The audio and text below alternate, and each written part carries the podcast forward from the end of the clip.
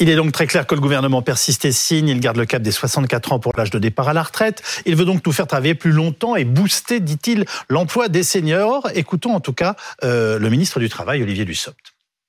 Nous sommes extrêmement attentifs à la situation des seniors. La première concerne la création d'un index sur l'emploi des seniors qui permettra de mesurer l'implication des entreprises de plus de 300 salariés, tant pour le maintien dans l'emploi, la formation que le recrutement de, salariés considérés comme seniors, avec une obligation de publicité.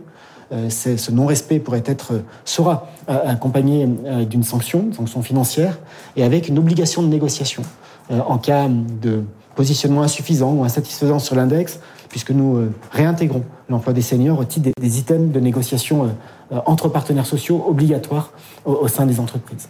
Alors le rapport des Français au travail a-t-il vraiment changé? Est-il toujours central dans leur vie? Dans l'enquête publiée aujourd'hui par la Fondation Jean Jaurès, seul un salarié sur cinq estime que le travail est très important et 60% disent préférer gagner moins et avoir plus de temps libre. Avec nous, Benjamin Duhamel, qui est journaliste euh, politique de BFM TV, puis j'accueille euh, Romain Ben David et Flora Baumelin, euh, tous deux co-auteurs de l'étude de l'IFOP pour la Fondation Jean Jaurès, que je viens de citer. Je renvoie aussi à votre livre Les chemins de l'égalité paru aux éditions de l'Aube. Benjamin Duhamel, le gouvernement persiste et signe, donc nous sommes bien d'accord, pas question de bouger sur le cadre des 64 ans. Absolument, c'est un et des 43 années de et des 43 annuités de, de cotisation. C'est euh, l'architecture de la réforme, c'est la philosophie consistant à expliquer qu'il faut travailler plus longtemps. Donc de ce point de vue-là, pas question euh, d'amodier le, le, le, projet de loi. C'est ce que dit le gouvernement. Ce que l'on comprend, c'est qu'il essaye désormais de pour des raisons politiques, pour essayer de se montrer à l'écoute, d'expliquer que bien sûr le projet peut être enrichi, qu'il y a du grain à moudre euh, pour reprendre pour reprendre l'expression syndicale.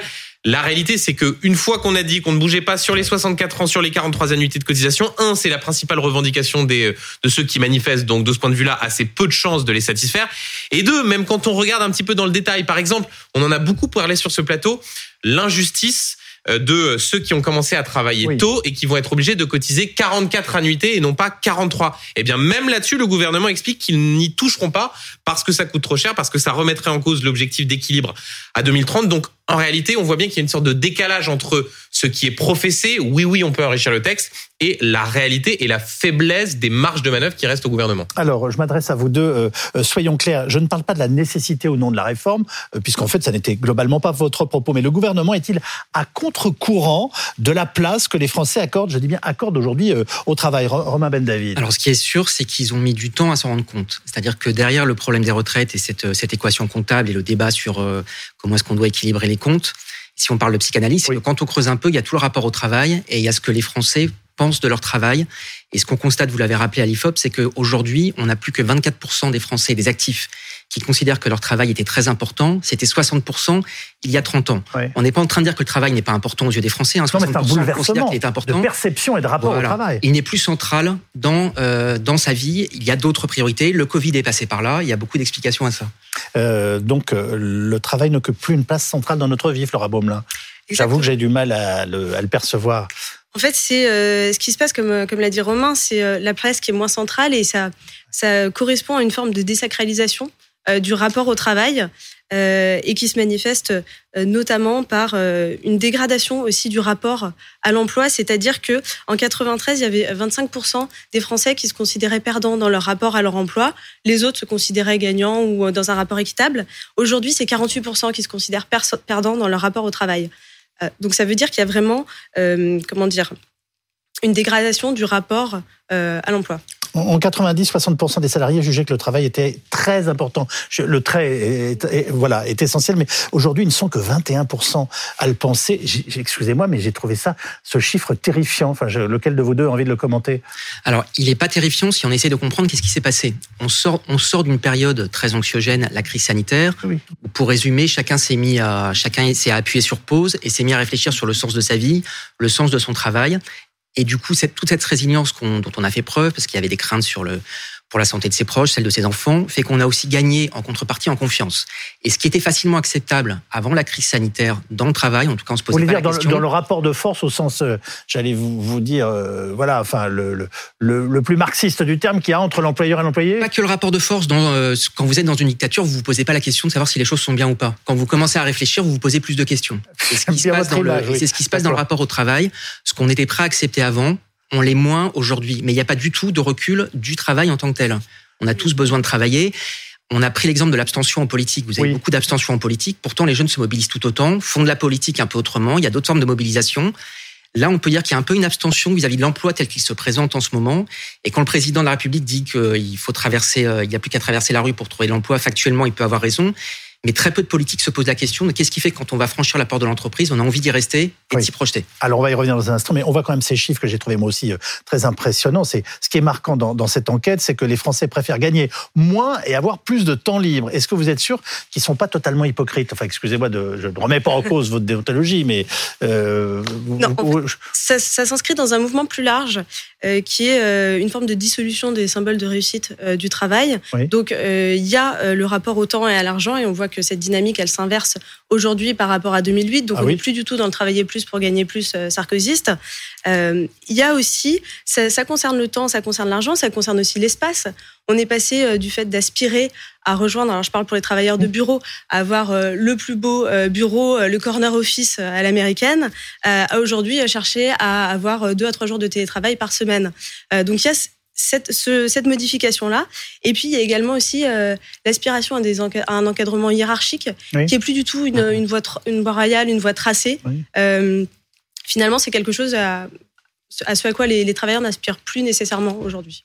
Alors, Benjamin Duhamel, et ensuite, on va retrouver Benoît Serre, qui est vice-président de l'Association nationale des DRH. On a aussi des questions à lui poser. Ce chiffre, il est passionnant parce qu'il explique aussi euh, tout le débat qui existe aujourd'hui sur les solutions alternatives pour régler le déficit des retraites. Parce qu'au fond, ce que dit Emmanuel Macron, c'est moi, je ne veux pas toucher aux pensions, je ne veux pas toucher aux impôts, donc nous n'avons d'autres solutions que de travailler davantage, soit en cotisant plus longtemps, soit en décalant, décalant la, la, la barre qui permet de partir à la retraite. Ce que ce sondage dit, c'est qu'au fond, il y a certains Français, et d'ailleurs ça se voit aussi dans les sondages quand on les interroge, qui disent mais attendez, moi je préférerais payer un peu plus de cotisations sociales, mais ne pas être obligé de travailler jusqu'à 64 ans. Ce n'est pas une majorité, mais c'est une part substantielle de Français qui au fond eh bien, se pose la question de savoir s'il y a d'autres solutions, d'où ce qu'on a entendu dans le débat, euh, François Bayrou disant il faut augmenter les cotisations patronales, ce qu'on entend parfois de façon un petit peu caricaturale sur le thème, il suffirait de taxer les milliardaires, ce n'est pas aussi simple, mais cela montre aussi l'aspiration à trouver des solutions alternatives et à se dire que parfois ce n'est pas seulement en travaillant plus que l'on peut régler le problème des retraites. Bonsoir Benoît Serre, merci de nous rejoindre. Vous êtes vice-président de l'Association nationale des DRH.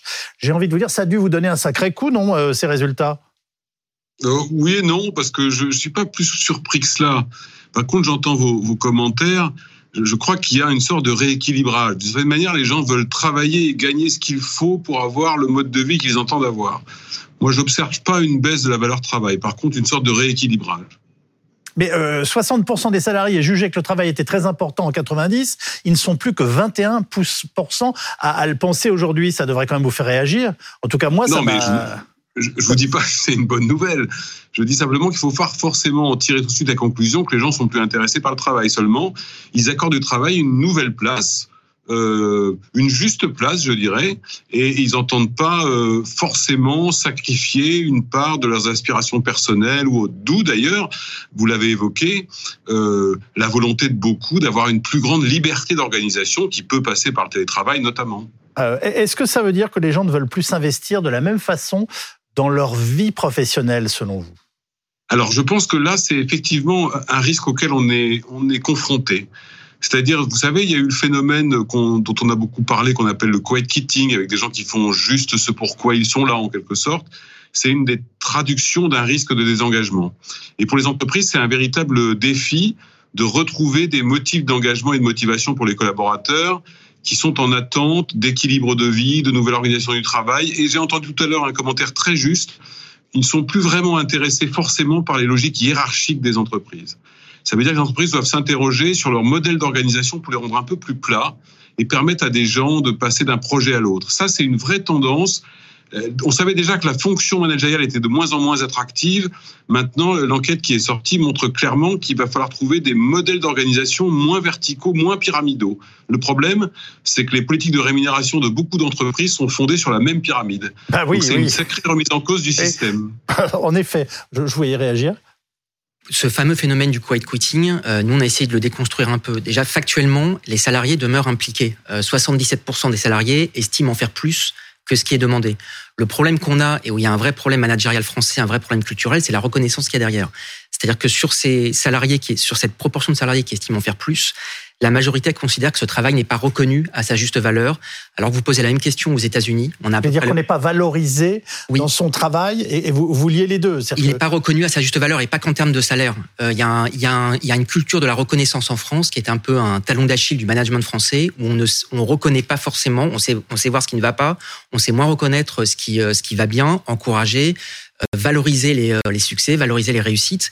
Et c'est un retard quentin quand on pose la même question à nos voisins britanniques, allemands, voire américains. On n'a pas ce problème de reconnaissance. Alors, ils sont pas mieux payés, je pense, loin de là, dans les autres pays. Je crois que vous avez au moins cité une fois tout à l'heure le Covid. Il a joué un rôle dans tout ça? Il a joué un rôle parce qu'on a fait preuve de beaucoup de résilience et que cette résilience nous a donné confiance et qu'à travers cette, maintenant, avec cette confiance, on n'accepte plus aussi facilement et on est plus prêt à prendre des risques à, et à moins avoir peur du changement. On va écouter ce que disaient certains Français euh, qui sont descendus dans la rue euh, jeudi dernier et qui ne veulent absolument pas travailler plus longtemps. Je ne suis pas assise toute la journée devant un bureau, je suis hôtesse de caisse, donc je suis debout, je manipule beaucoup d'articles.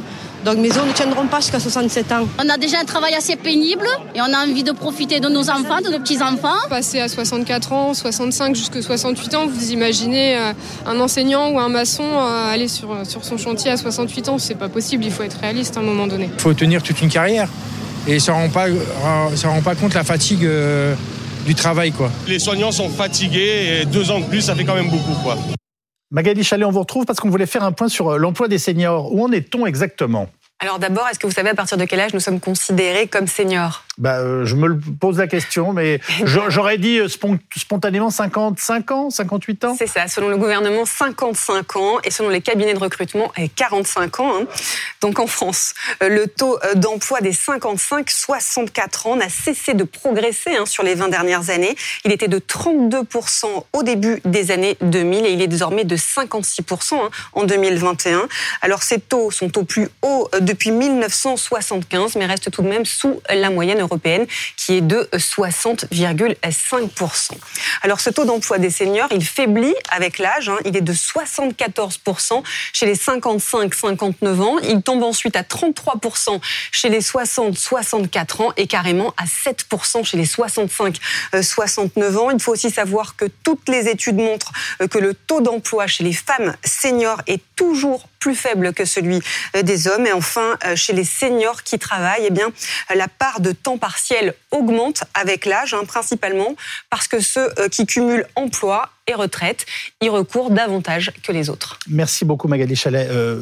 le, gouvernement est vraiment en train de vouloir booster cette question de la présence des, voilà, des plus de 55 ans dans, dans, dans les entreprises Absolument, avec un double argument. Un, ça va mieux qu'il y a 10 ans. Et deuxième argument, dans tous les du gouvernement, encore une fois, et ceux qui nous regardent se feront leur avis, tous les pays qui ont repoussé l'âge légal de départ à la retraite ont augmenté le taux d'emploi des seniors pour une raison assez simple, c'est qu'en réalité les entreprises eh bien ne voient plus ou ne voyaient plus ceux qui s'approchaient de la soixantaine comme des gens sur le point de partir à la retraite, mais euh, comme des, gens qui avaient encore euh, plusieurs années à, travailler. De ce point de vue-là, il y a eu euh, cette annonce qui a été faite, ou du moins cette confirmation concernant l'index sur les seniors, c'est-à-dire l'obligation pour les entreprises de plus de 300 salariés à publier un index sur eh bien l'emploi des seniors dans ces entreprises. Et s'ils ne publient pas cet index, ils risquent des sanctions. C'est au fond à peu près le même modèle que l'index euh, sur l'égalité salariale entre les hommes et les femmes.